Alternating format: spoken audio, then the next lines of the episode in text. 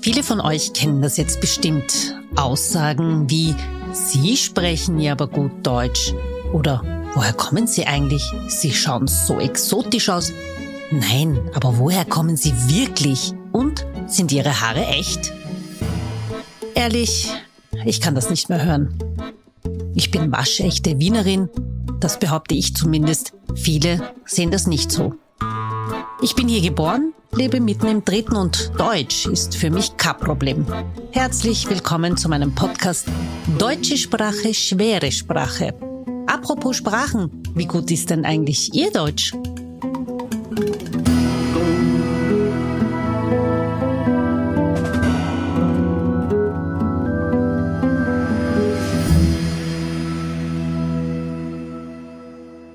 Diesmal begrüße ich den Vorstandsvorsitzenden der Generali Österreich, Herrn Gregor Pilgram. Herzlich willkommen. Guten Morgen. Wie würden wir uns denn jetzt auf Slowenisch begrüßen? Dobro jutro. Dobro, ja, eh klar. Dobro jutro, das weiß ich doch. Herr Pilgram, ich bin der Meinung, dass jeder Mensch auf dieser Welt eine Geschichte zu seinem Vornamen hat. Wie lautet denn Ihre? Keine Extreme. Es mhm. ist nur, dass es kein typischer Vorname für, die, äh, für einen Slowenen ist. Mhm. Ähm, und zeigt nur eigentlich, uh, wie uh, divers die Welt ist. mit, mit einem Namen Gregor Pilgram werde ich nicht gerade direkt aus Slowenien kommen. Trotzdem bin ich ein Slowene und eigentlich seit immer ein Slowene. Wie ich ähm, sie recherchiert habe, habe ich mir auch gedacht, Gregor Pilgram, ja, eigentlich urlangweilig. Also es wird jetzt nichts irgendwie hergeben. Bis ich dann weiter geschaut habe und gesehen habe, Sie sind ja auch aus Slowenien. Wie kommt das? Wie es kommt, dass ich aus Slowenien ist, ist logisch, ich bin aus Slowenien. Nein, aber normalerweise aus ihrem, von ihrem Namen her würde man sagen, da ist vielleicht der Vater Nein, oder die Mutter. Die, die Family ist eigentlich, uh, die Großmama ist aus Wien, mhm. Großpapa ist aus Kärnten, die zweite Hälfte von Familie ist aus Slowenien. Mhm. Das ist ein bisschen eine gemischte Familie. Aber, also doch gemischt. Ja, wir haben, also wenigstens ich habe immer in Slowenien gelebt, wurde in Slowenien geboren und mhm. habe auch die ersten Jahre, die, die bis zur Mittelschule in Slowenien gelebt. Mhm. Okay, bis zur Mittelschule. Also Sie sind ähm, bis zum Gymnasium. Die, ganze normale Schullaufbahn dort gemacht und dann sind Sie zum Studieren hierher gekommen. Genau, dann, war, dann waren es so fünf Jahre WU Wien. Aha. War eine war auch vielleicht nicht logische Entscheidung in, in Zeiten, die, äh, die eigentlich jetzt nicht waren so wie die jetzt sind, wo eigentlich ein Semester, zwei Semester ein Studienlehrgang, äh, wo komplett außerhalb von Heimatland ganz normal ist. Mhm. Aber bei mir war das eine Zufallsentscheidung. Mhm. Mhm. War eine gute Entscheidung. Wie war denn Ihre, gehen wir ein bisschen zurück, wie war denn Ihre Kindheit in Slowenien? Wirklich gut. Slowenien ja. ist ein super Land zum Leben. Mhm. Slowenien ist äh, eigentlich äh, geografisch extrem gut gelegt. Eine Stunde bis zum Meer, äh, 20 Minuten zum ersten Skigebiet aus Ljubljana. Mhm. Trieste ist eine Stunde, Klagenfurt Stunde 10, mhm. Graz Stunde und halb. Ähm, kroatische Küste innerhalb von eineinhalb Stunden. Mhm. Also Slowenien hat schon eine wirklich, wirklich gute Lebensqualität. Also das man beklagt sich nicht. Das stimmt. Das kann ich unterstreichen. Hm, was war denn eigentlich so der Grund, weshalb Sie dann nach Österreich gekommen sind? Oh, ich wollte was Neues lernen. Mhm. Ich wollte ein bisschen, äh, ein bisschen, vor allem in Wirtschaft ist es so, dass ich immer international werden wollte. Mhm. Und das war ein Weg, äh, wie man, äh, wie man ein bisschen ein neues Studium und Betriebswirtschaft war nicht so extrem in Studium derzeit in Slowenien. Es war eher die volkswirtschaftliche Seite. Mhm. Äh, und damals war WU Wien mit Betriebswirtschaft war schon etwas Besonderes mhm. in diesen Zeiten. Warum Österreich? Uh, weil es nah ist, weil Wien eine uh, angenehme Stadt ist, uh, weil WU schon damals eine wirklich gute Universität war. Mhm. Ähm, und vieles, äh, weil es ein bisschen ein Zufall war. Und weil Ihre Großeltern aus Österreich sind? Ja, jein. Und das war aber nicht jetzt die wirklich grundlegende Entscheidung. Mhm. Es ist eher immer äh, Wien gemacht. Also Wien ist eine wirklich angenehme Stadt zum Leben. Mhm, das stimmt. Ähm, wie war denn die erste Zeit hier in Wien, als Sie gekommen sind? Also war das so ein Kulturclash oder war das irgendwie so, ja, Nein, Sie haben es sehr erwartet? Eigentlich nicht. Also kulturell ist jetzt Slowenien nicht so weit von Österreich. Mhm. Wenn Sie über die Grenze fahren, werden Sie es teilweise überhaupt nicht merken, merken außer die Sprache. ich wollte gerade sagen, außer ähm, der Sprache, ja. Na, also es war, kultureller Schock war eher die Größe von WU damals. Mhm. War ja die Entscheidung wirklich, welche speziellen man nimmt, ähm, mhm. wie man sich mit Deutsch durchkämpft, weil ich eigentlich nur die vier Jahre Deutsch in der Mittelschule gelernt habe.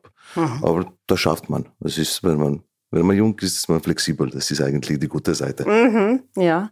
Ähm, wie war das dann, äh, weil Sie es jetzt gerade erwähnt haben mit der deutschen Sprache? Sie haben es in der Mittelschule damals gelernt, aber war das auch so, dass man eben Native-Lehrer hatte, Native-Speaker hatte? Nein, das nicht. Mhm. Das nicht. Das nicht. Das ist schon ein bisschen ein kultureller Schock, wenn man äh, mhm. ein Studium auf Deutsch äh, versucht. Ja, das glaube ich. Das glaub Wobei ich. man kann es, die Wirtschaft hat die gute Eigenschaft, dass es relativ viel Mathematik mhm. dabei ist, relativ viel Statistik, relativ viel Englisch. Und das waren die ersten Prüfungen ganz am Anfang und dann kommt es von sich selbst eigentlich. Also war das jetzt irgendwie kein großes Problem, die deutsche Sprache? Also ich denke, ich habe es irgendwie geschafft. wenn ich, äh, wenn ich Sie reden höre, dann höre ich ja noch immer den Akzent. Und ähm, Sie kennen das ja aus Österreich. Woher kommst du denn eigentlich? Haben Sie diese Frage schon gehört? Hm, eigentlich nicht. Ja, die Frage sicherlich, aber ja. es ist, ist eine ganz normale Frage. Aha. Und ich denke, Wien ist sowieso extrem international. Mhm. Spüren Sie das? Hm, es ist genug, genug, dass man einen Spaziergang im ersten Bezirk macht. Das meine ich nicht, aber spüren Sie das von dem von Nein, der Nein ehrlich mhm. gesagt nicht. Also mhm. das ist da, also ich denke, das ist eigentlich ganz normal. Also wie gesagt, also mhm. also ich, ich, sehe Wien als eine wirklich internationale Stadt, eine angenehme Stadt. Also ich habe wirklich keine schlechten Erfahrungen gemacht. Da haben Sie Glück, würde ich sagen. Oder ist es auch eine Einstellung? Inwiefern? Man muss äh, ganz simpel ähm, sich teilweise auch ähm, an die Stadt anpassen. Mhm. Es ist, ähm, es ist, und das gilt nicht, nicht für Wien, das gilt für die gesamte Welt und es gilt vor allem in Wirtschaft. Also es gibt andere Kulturen mhm. und man muss wissen, wie man in, in einem Land äh, leben kann. Zum Beispiel, geben Sie mir ein Beispiel. Was meinen Sie mit anpassen? Hm, anpassen im Sinne von äh, ganz normal versuchen, in einer Stadt zu leben. Mhm. Und das ist die gute Seite davon. Ich habe auch vor Wien eigentlich sechs Jahre Prag äh, gelebt, mhm. gearbeitet, mehr als gelebt, weil die Familie nie da war. Mhm. Und äh, Prag ist auch eine Riesenstadt, eine wunderschöne Stadt, äh, mhm.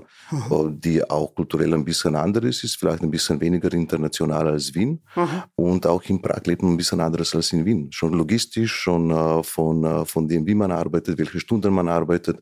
Es ist, vieles ist ganz simpel, versuchen, versuchen, sich einzuleben, so gut es geht. Gut, jetzt bin ich böse und behaupte, ein, ein Mann in ihrer Position wird es sicher leichter haben als ein, keine Ahnung, ein Flüchtling, ein Zuwanderer, weil eben aus wirtschaftlichen Gründen äh, das sein oder ihr Land verlassen musste. Da gibt es schon Unterschiede. Würden Sie sagen, dass es noch immer irgendwie sehr freundlich hier ist? Oder würden Sie jetzt als nicht als Gregor Pilgrim in dieser Position in dem Jahr 2023 nach Österreich kommen, freiwillig? Ja, mhm. sicherlich.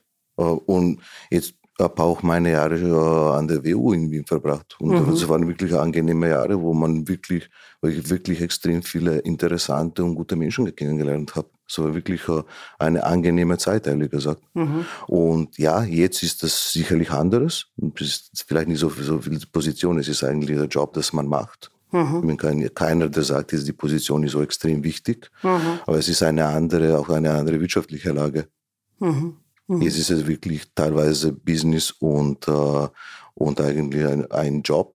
Mhm. Äh, und Studium ist was anderes, aber sicherlich, also die, die Lebenslagen sind anders, aber das ist jetzt schon, schon wieder nicht, denke ich, die Frage Wien oder nicht Wien. Mhm. Das ist wahrscheinlich überall so. Ja, und bei Ihnen ist es ja auch noch so, dass es in der Nähe von Slowenien ist. Deswegen wird man Sie wahrscheinlich auch aufgrund Ihres Namens jetzt nicht als diesen typischen Ausländer, jetzt sage ich diese Anführungszeichen, ähm, nicht sehen. Wahrscheinlich. Mhm. Aber wie gesagt, also ich habe äh, hab bis jetzt keine schlechten Erfahrungen gemacht. Mhm. Und das sind bei der ersten und zweiten Planke von meinem, von meinem Aufenthalt in Wien. Genau, weil Sie haben ja studiert was ist dann passiert nach dem Studium? Nach Studium, dann äh, Retour nach Slowenien. Mhm. weil damals eigentlich gerade im C, im, äh, im Südosten ein wirtschaftlicher Aufschwung war. Mhm. Und ich habe damals ehrlich gesagt auch nie geplant, dass ich jetzt in Österreich für immer bleibe. Ich wollte immer eine äh, internationale Karriere haben. Mhm weil es wirklich interessant ist, neue Länder kennenzulernen, neue Märkte kennenzulernen. Ähm, mhm. Ich bin schon bei dem ein relativ dynamischer Typ. Mhm. Ähm, dann waren es so einige Jahre Slowenien, angefangen äh, ganz unten im Controlling, äh, raufgearbeitet bis äh, auf über interne Revision, bis mhm. äh, CFO und dann am Ende CEO Slowenien. Wow. Ist aber eine Mini-Gesellschaft im Vergleich zu dem, damals war es eine Mini-Gesellschaft ja. im Vergleich zu, zu der Größe von General Österreich. Mhm. Äh, dann noch nebenbei eine Rolle in, in Kroatien gehabt. Also Aha. war nicht viel zwischen, zwischen Ljubljana und Zagreb in meiner Karriere teilweise in Serbien im Aussichtsrat. Also das waren dann schon wow. interessante Zeiten. Und dann war die Entscheidung, jetzt ist es schon fast zehn Jahre her, neun Jahre her, ähm, nach Prag zu wechseln. Mhm. Also wirklich ein neues Job damals, äh, Chief Financial Officer für die Region. Und die Region war damals äh, CEE, mhm. also zehn Länder, elf Länder von, äh, von Südeuropa. Mhm. Dazugekommen äh, während diesen sechs Jahren sind noch Russland und Österreich. Man wechselt ein bisschen die Regionen immer in einem Konzern. Mhm. Und es waren auch dann sechs komplett wirklich interessante, interessante Jahre, die extrem dynamisch waren. Sie hatten ja auch großes Glück, was die Sprache betrifft.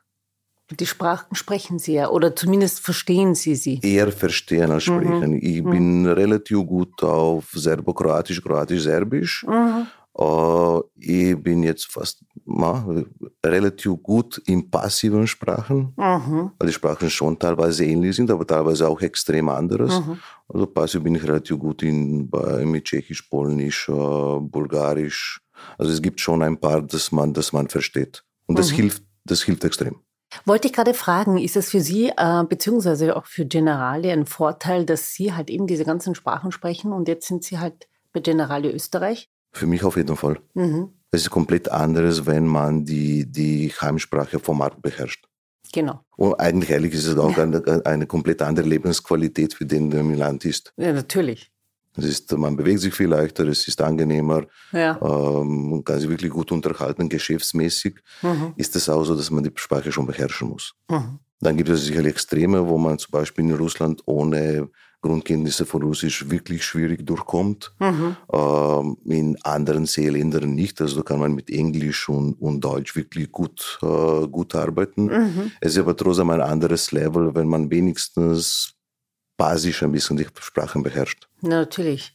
Zu den anderen Sprachen kommen wir noch. Ähm, ganz kurz, ähm, wie war denn eigentlich so der Aufstieg? Ich meine, gut, Sie wissen jetzt, wie, wie das in Österreich läuft, aber in Slowenien, weil Sie gesagt haben, Sie haben angefangen als Controller.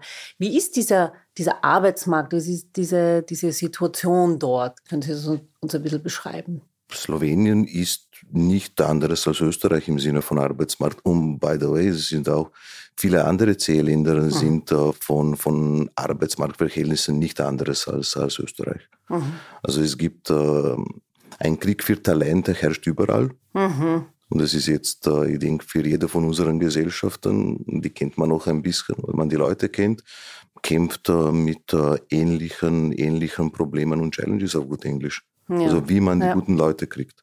Und es ist, äh, es ist schwierig, weil die Versicherungsindustrie jetzt nicht als Top, Top, Top Arbeitgeber gesehen wird, was mhm. falsch ist, mhm. by the way. Mhm. Äh, es ist leichter, weil wir als Generali äh, eine relativ gute Position und Image haben. Es mhm. ist äh, Image von General ist wahrscheinlich besser als Image von Versicherungsindustrie, Versicherungsindustrie im Allgemeinen. Mhm. Ähm, trotzdem herrscht ein Megakrieg für die Talente jetzt überall. Und es ist, äh, denke ich, ähnlich in allen Märkten. Da gibt es vielleicht zeitlich ein bisschen verschobene, verschobene Zeiten, wo die Arbeitslosigkeit ähm, mehr oder weniger wird auf einem Markt. Mhm. ich habe zum Beispiel in Prag Zeiten erlebt, wo die Arbeitslosigkeit negativ war, wo eigentlich wirklich mhm. niemand zu kriegen war auf dem Markt. Mhm. Und da muss man wirklich versuchen, die, die guten Leute zu bringen.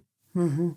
Haben Sie damals oder jemals eine Versicherung verkauft? Ja, habe einige Versicherungen verkauft. Ich habe in meinem Leben eigentlich sogar ein paar Kunden gesehen. Eigentlich ganz viele. Das glaubt man gar nicht, weil ich würde gerne wissen, was ist so, welchen Tipp würden Sie geben, wenn man eine Versicherung verkauft? Jetzt kommen wir ein bisschen schon in diese Materie rein, weil es ist ja nicht einfach, ne? Na, es ist einfach, wenn man es wirklich erklären kann. Genau, da wären wir wieder bei der Sprache. Ja, wobei wirklich, wenn man, wenn man im Vertrieb ist, die Sprache eigentlich ein Muss. Mhm. Ich denke ganz simpel, also ist Marketing, Vertrieb, ähm, Kommunikation. Da braucht man ganz simpel die, die Sprache. Ohne, ohne, ohne, ohne wirklich Kenntnisse von Sprachen geht es nicht. Die Frage ist, welche Sprache? Die Sprache vom Markt.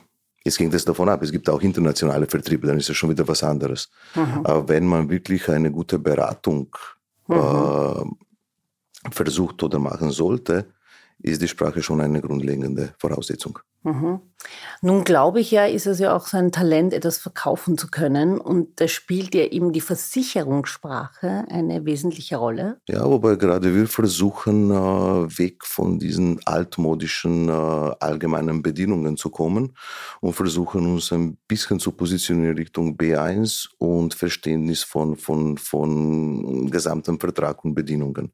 Also das denke ich, gelingt uns jetzt relativ gut. Ich bin ja der, ich hoffe, dass man irgendwann einmal diese Versicherungssprache noch ein bisschen vereinfachen kann. Geht das? Ist das möglich? Auf jeden Fall ja. Ich denke, wir sind da auf einem guten Weg. Wir kommen zum Quiz. Ich habe meine noch gültige ähm, Rechtsschutzversicherung da und da möchte ich was vorlesen und Sie erklären mir das, was das bedeutet. Wird das versicherte Fahrzeug veräußert oder fällt es auf sonstige Weise weg, geht der Versicherungsschutz auf das Fahrzeug über, das an die Stelle des bisher versicherten Fahrzeugs tritt. Folgefahrzeug in Klammer. So, ich jetzt verstehe das natürlich, aber eine, sage ich jetzt einmal, durchschnittliche Person, die vielleicht nicht studiert hat oder vielleicht nicht juristische Fachausdrücke kennt, tut sich das schwer. Deswegen ist genau die Beratung wichtig. Mhm. Und deswegen ist ein äh, Beruf einen äh, Versicherungsberater, einen Versicherungsagenten eigentlich äh, komplett was anderes, als äh, die, meisten, äh, die meisten denken. Mhm. Es ist bei weitem nicht nur jemand, das verkauft und jemand, das versucht, so viel zu verkaufen, wie es geht.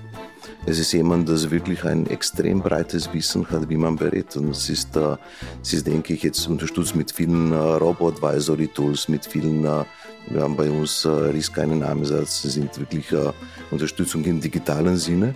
Mhm. Aber da ist wirklich ein extrem breites Wissen äh, gewollt gebraucht. Mhm. Äh, und ein guter Berater ist wirklich ein Fachmann. Mhm. Was bedeutet das, dieser Satz? ist ganz simpel. Wenn Sie das Auto verkaufen mhm. und ein neues kaufen, ist der neue schon wieder versichert mit dem. Warum kann man das nicht so bitte reinschreiben? Wir kommen langsam. Bitte! Dazu. Weil sonst kriegen wir in den Communities immer die Anfragen so, da habe ich einen Brief bekommen, bitte lies einmal, was steht denn da drin? Ja? Was, so. jetzt, was jetzt wirklich in ist, ja. mit dem fangen wir auch an, sind One-Pagers, wo man erklärt eigentlich, was die wirklichen, die wirklichen Top-Versicherungsgeschichten sind. Das kommt jetzt. Bei der nächsten Polizei, wenn Sie es abschließen, kommt schon eine One-Pager dazu. Oh wow, hoffentlich. Ähm, einen Satz möchte ich Ihnen noch vorlesen.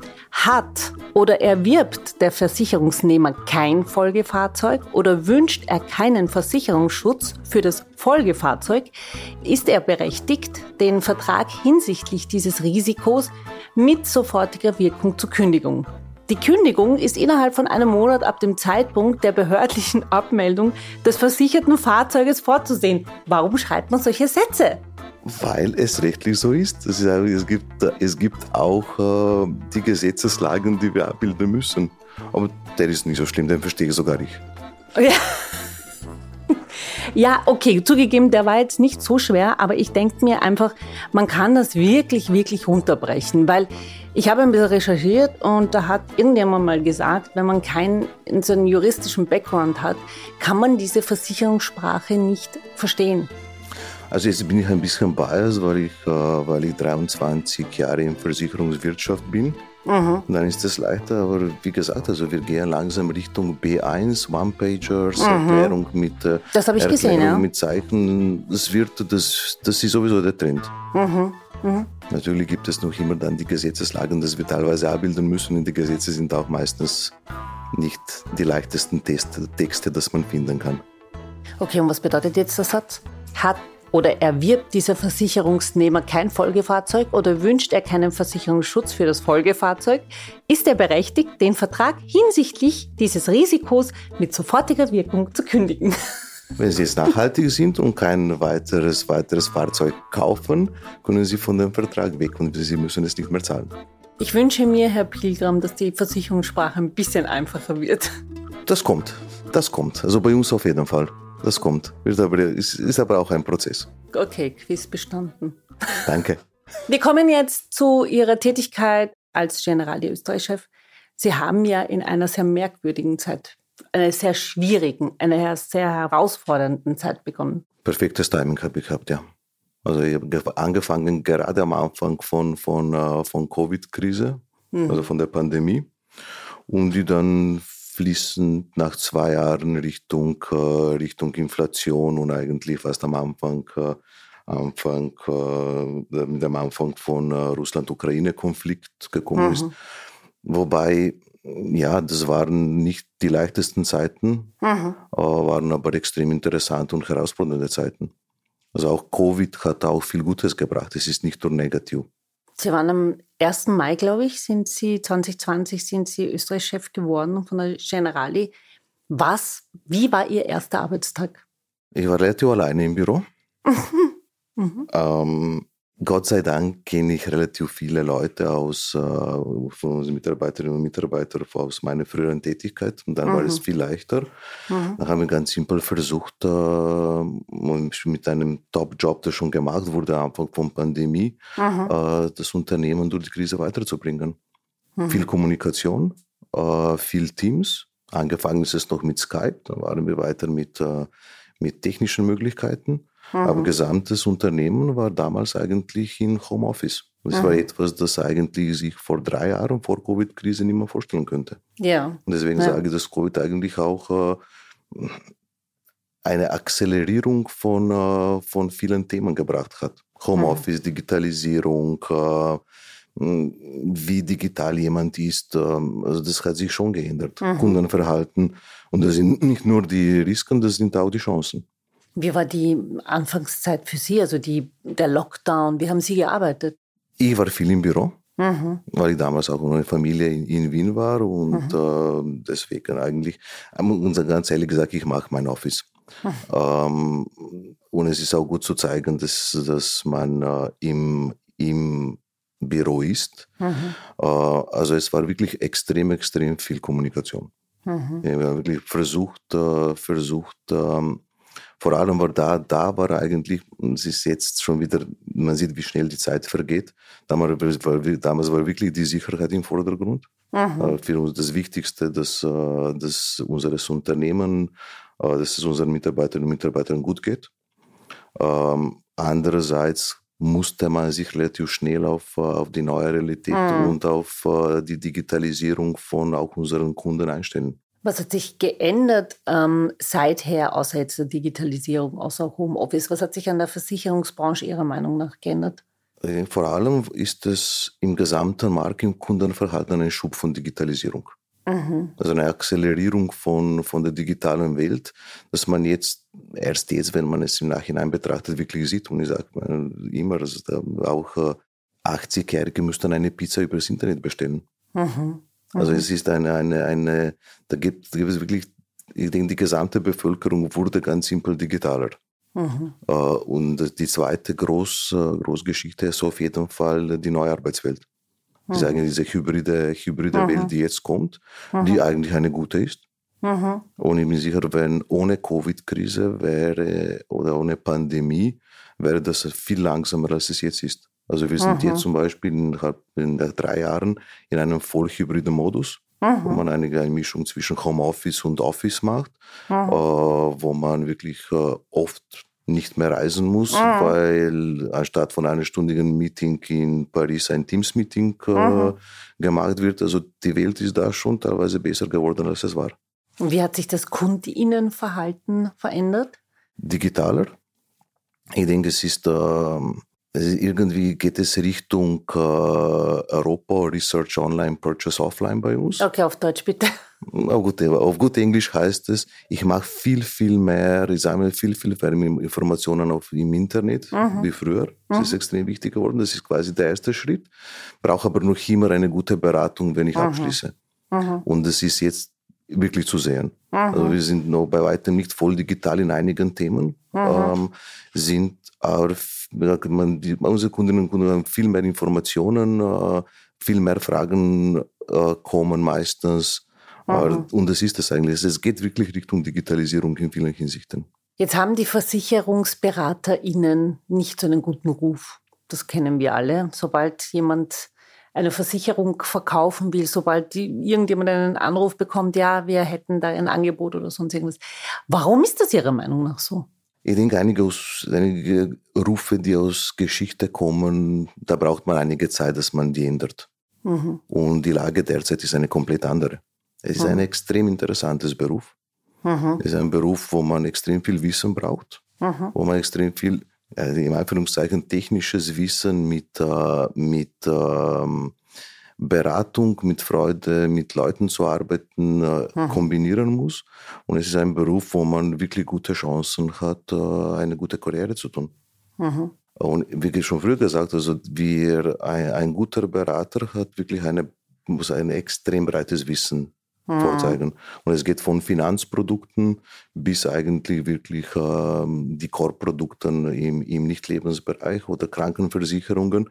Also die, die Breite von, von Wissen, das man mitnimmt und das eigentlich auch kriegt in einem Versicherungsunternehmen wie bei uns, mhm. äh, ist ein Asset, das äh, nicht so leicht in anderen Berufen zu kriegen ist. Ähm, das stimmt, das habe ich auch gehört, weil einige Freunde ja von mir bei der Generali arbeiten weil ähm, da wird sehr viel angeboten, also die Weiterbildungsmöglichkeiten und, und, und. Es ist sehr ähm, herausfordernd, äh, es ist sehr fordernd und ähm, im Endeffekt ist man aber dann so frustriert, wenn man keine Versicherung verkaufen kann. Wie erklären Sie sich das? Die meisten verkaufen Versicherungen und das relativ gut. Mhm. Und es ist schon wieder nicht, wir sollten eigentlich weg von, von Verkauf Richtung Beratung gehen. Mhm. Ähm, und wir haben viele Erfolgsstories von jungen Mitarbeiterinnen und Mitarbeitern. Wir haben einen, in, unserem, in unserem Außendienst, wie wir es nennen, sind jetzt 1400 äh, Mitarbeiterinnen und Mitarbeiter. Mhm. Wir haben extrem viele Erfolgsstories von wirklich Jungen, wo es wirklich eine Freude ist, mit, mit denen zu reden. Mhm. Es ist aber sicherlich ein Beruf, äh, wo man auch eigentlich ähm, vor allem, äh, man, man braucht ein bisschen Talent für das. Mhm. Und Talent da ist eigentlich genau. Freude, mit Leuten zu arbeiten. Mhm. ist ein Beruf, wo man extrem viel Kontakt hat mit Kundinnen und Kunden, wo man äh, eigentlich viel reden muss, wo man verstehen muss, wie die, wie, wie die Lebenslage von Kundinnen und Kunden ist. Mhm. Und wenn man die Freude hat und wenn man wirklich genießt, mit Leuten zu arbeiten, ist es ein perfektes Beruf. Mhm. Es gibt auch Mitarbeiterinnen und Mitarbeiter, die andere Jobs wollen. Das mhm. ist auch mhm. immer so. Und das ist eigentlich das, Interessante von einem, Versicher von einem Versicherungsunternehmen, wo die Breite von, von Jobs, das wir anbieten, extrem ist. Es geht von wirklich Beratung, äh, Kundendienst, mhm. äh, Hilfe dann, wenn es wirklich dazu kommt, äh, extrem viel reden, bis mhm. zur extremen in mathematischen Modellen, in uh, Artificial Intelligence, mhm. in Machine Learning, in, in komplett anderen Jobs, wo komplett andere, andere Art von, von Arbeit kommt. Also wenn ich Ihnen jetzt so zuhöre, dann möchte ich unbedingt ähm, ähm, äh, bei der Generali arbeiten als Außendienstmitarbeiterin. Wäre eine richtige Entscheidung. Aber ich weiß genau, wie hart dieser, dieser Job ist. Ja. Es ist ein harter Job. Es ist wirklich mhm. ein, ein, Job, wo man wirklich äh, fast 24-7 äh, für die Kundinnen und Kunden da ist. Mhm. Und das macht es auch dann spannend. Mhm. Also wenn, mhm. wenn, man, wenn man es mag, ist es ein perfekter Job. Und es gibt viele, die es hervorragend tun. Viele auch Junge, die es extrem gut machen. Mhm. Mhm. Also wirklich, ist, für mich ist es wirklich extrem angenehm, mit unseren Youngsters zu reden. Man trifft sich hin und da zu wenig eigentlich. Äh, und man sieht eigentlich, wie die Erfolgsstories kommen. Ja, Was? es gibt auch die, die scheitern, logisch. Ja, ja. Oder die, die sehen, dass das kein Beruf ist äh, für die Zukunft. Und es gibt die, die eigentlich eine Mega-Karriere gemacht hat, wir haben innerhalb von ein paar Jahren. Was, was sagen die Youngsters? Wie ist Ihre Vision? Weil die ist, sind ja wieder schon die Nachgeneration. Es ist oft so, dass, äh, dass die unterschätzt haben, wie komplex dieser Job ist. Mhm. Genau, weil der Ruf komplett was anderes ist als die Realität. Und dass die eigentlich äh, wahrscheinlich, dass die die Entscheidung nie bereuen werden, weil die Karrierechance äh, für eine viel bessere ist als in vielen anderen Industrien. Mhm. Mhm. Also gibt es da ähm, Potenzial bei den Youngsters? Es gibt Potenzial, es gibt, es gibt Wege, wie man auch dann wirklich in Karriere weiterkommt. Mhm. Äh, es gibt äh, Chancen, wie man, äh, wie man zusätzliches Geschäft bringt, wie man sich zum Beispiel spezialisiert auf Klein- und Mittelbetriebe, das auch ein komplett anderer Job ist, mhm. ähm, wo man sich ständig weiterbildet, wo die Technologie eigentlich ein komplett andere ist. Mhm. Und wenn vor fünf, sechs Jahren Tür zu Tür war, Mhm. Die Zeiten sind längst vorbei. Welche Versicherung braucht ein Otto-Normalverbraucher in Österreich? Es hängt komplett davon ab, in welcher Lebenslage die Person ist. Okay, äh, ich bin Mitte 40, bin selbstständig. Welche Versicherung brauche ich? Ui, einige. Warum? Weil wir da sind, um Schutz zu bieten. Und da gibt es, und dann gibt es wirklich die, die basischen, die basischen Produkte, die wir haben als Kfz-Haushalt. Eine Krankenversicherung auf jeden Fall zu empfehlen. Mhm. Weil es auch wichtig ist, dass mit Krankenversicherung relativ schnell angefangen wird, wegen mhm. dem Ausgleich für, die, für das Alter. Ähm, eine Rechtsschutzversicherung, wie wir schon gesehen haben. ja. Das ist eine wirklich äh, eine gute Entscheidung. Kann ich jedem empfehlen. Diese Rechtsschutzversicherung hat mein Leben gerettet. Zum Beispiel eine Unfallversicherung. Mhm eine Berufsunfähigkeitsversicherung, wenn man ein bisschen lang, längerfristig denkt. Also es gibt einiges. Und das sind wirklich Produkte, die wirklich Schutz bieten. Das ist nicht ein Verkaufsgespräch. Ich bin ja froh, dass ich all diese Versicherungen schon habe. Also ich bin gut abgedeckt. Aber eine angestellte Person zum Beispiel. Hängt davon ab, wie alt. Äh, Auch Familie, in meinem Alter. Familie. Keine Familie oder Familie mit zwei Kindern. Jetzt nehme ich meine Freundin her. Also Familie mit zwei Kindern, da ist eine Lebensversicherung auf jeden Fall wichtig. Mhm. Ich denke, dass man äh, für die Familie sorgen muss im Fall des Falles. Mhm. Eine Unfallversicherung, die Krankenversicherung für die gesamte Familie. Dann hängt davon ab, ob äh, am Anfang nur die Unfallversicherung dazukommt oder inwieweit dann man für die, äh, für die Pensionierung vorsorgen muss, weil das mhm. ist auch ein Riesenthema, das eigentlich extrem unterschätzt wird oh, derzeit. Ja. Mhm. Mhm. Äh, weil ganz simpel, ohne Ansparen wird es, wird es schwierig und da hilft, da, da ist es wichtig, dass man relativ schnell anfängt. Weil dann, wenn einmal die Zinszinsrechnung anfängt, kommen komplett andere Beträge zusammen. Mhm. Und ich denke wenigstens, dass, äh, dass es schon ein guter Rat ist, äh, dann mhm. für die Zukunft vorzusorgen. Werden wir noch eine Pension bekommen, eine gescheite? Ich denke ja. Ich denke ja. Mhm. Wobei, dass die Pensionssysteme unter Druck kommen, ist auch Faktum. Mhm. Also wenn die Pensionssysteme, die derzeit, also die, die, die, die normalen, die öffentlichen, äh, werden ganz simpel aus der, äh, der Anteil von nicht aktiven Populationen kommen sicherlich unter Druck. Mhm. Also dass da Reformen notwendig werden, ist Faktum. Mhm. Das ist auch etwas, das eigentlich äh, wahrscheinlich einer von offenen Punkten äh, in Österreich sein wird. Mhm. Kommen wir zur letzten Frage. Ich habe das gelesen und ich war irgendwie erstaunt. Was haben Sie mit äh, FAK Austria Wien zu tun? Wir sind einer von ähm, Top-Sponsoren. Mhm. Und wie Sie, wie Sie wahrscheinlich gesehen haben, heißt auch Stadion Generale Arena. Mhm. Ich habe äh, die Ehre, äh, im Aussichtsrat zu sein. Wow. Es ist ein äh, wirklich Top-Wiener Verein, äh, das jetzt extrem gutes Fußball spielt mhm. und eine extreme Tradition hat. Wenn äh, wir JournalistInnen immer sagen, ah, es war die letzte Frage, dann war es natürlich eine Lüge. Jetzt kommt die letzte Frage. Ähm, was würden Sie eigentlich dem 15-jährigen Gregor Pilgam, so, welchen Rat würden Sie ihm geben? Das ist schwierig. Weil das eigentlich die Fragen sind, die meine Kinder derzeit stellen mit 13 mhm. und 16. Mhm mach das, was dir Spaß macht. Ich denke, das ist extrem wichtig. Ich denke, mein, mein Glück im Leben ist, dass ich in diesen 23 Jahren, wo ich im Generali bin, wirklich äh, extrem viel interessante Dinge erlebt habe, mhm. dass mir mein Job wirklich Spaß macht, dass ich Spaß habe, mit wirklich Top-Mitarbeiterinnen und Mitarbeitern zusammenzuarbeiten. Mhm. Äh, und ich denke, das ist extrem, extrem wichtig. man muss im Leben das tun, was jemandem Spaß macht, weil dann kommt auch Erfolg. Okay, sprechen Sie eigentlich, weil Sie es jetzt gerade erwähnt haben, sprechen Sie mit Ihren Kindern Slowenisch? Wir sprechen Slowenisch, ja. Cool. Die sind zwar aus, sie waren immer in englischer Schule, auch mhm. in Slowenien, auch mhm. jetzt in Wien, aber zu Hause wird Slowenisch gesprochen. Und Sie sprechen auch Deutsch? Die fangen an, Deutsch zu sprechen. Aha, da von, haben wir das Integrationsproblem. Das war einer von Gründen, warum wir in Wien sind. Aha, okay. Und wie tun Sie sich mit der deutschen Sprache? Das kommt jetzt langsam. Ja, das kommt die, jetzt langsam. Der, die das. Viel Spaß. Herr Pilgram, wir sind auch schon am Ende unseres Podcasts. Ich sage Hvala Puno. Hvala lepa auf Slowenisch. Ah, ja, okay, gut. Ich habe es ja ein bisschen vermischt mit Kroatisch. Ich habe jetzt gerade Slowenisch gelernt. Vielen Dank äh, fürs Vorbeikommen. Dankeschön. Vielen Dank.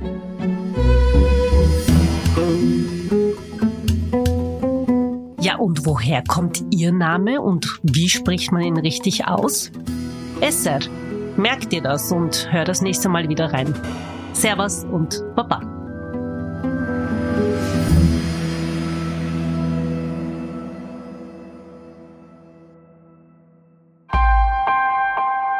Missing Link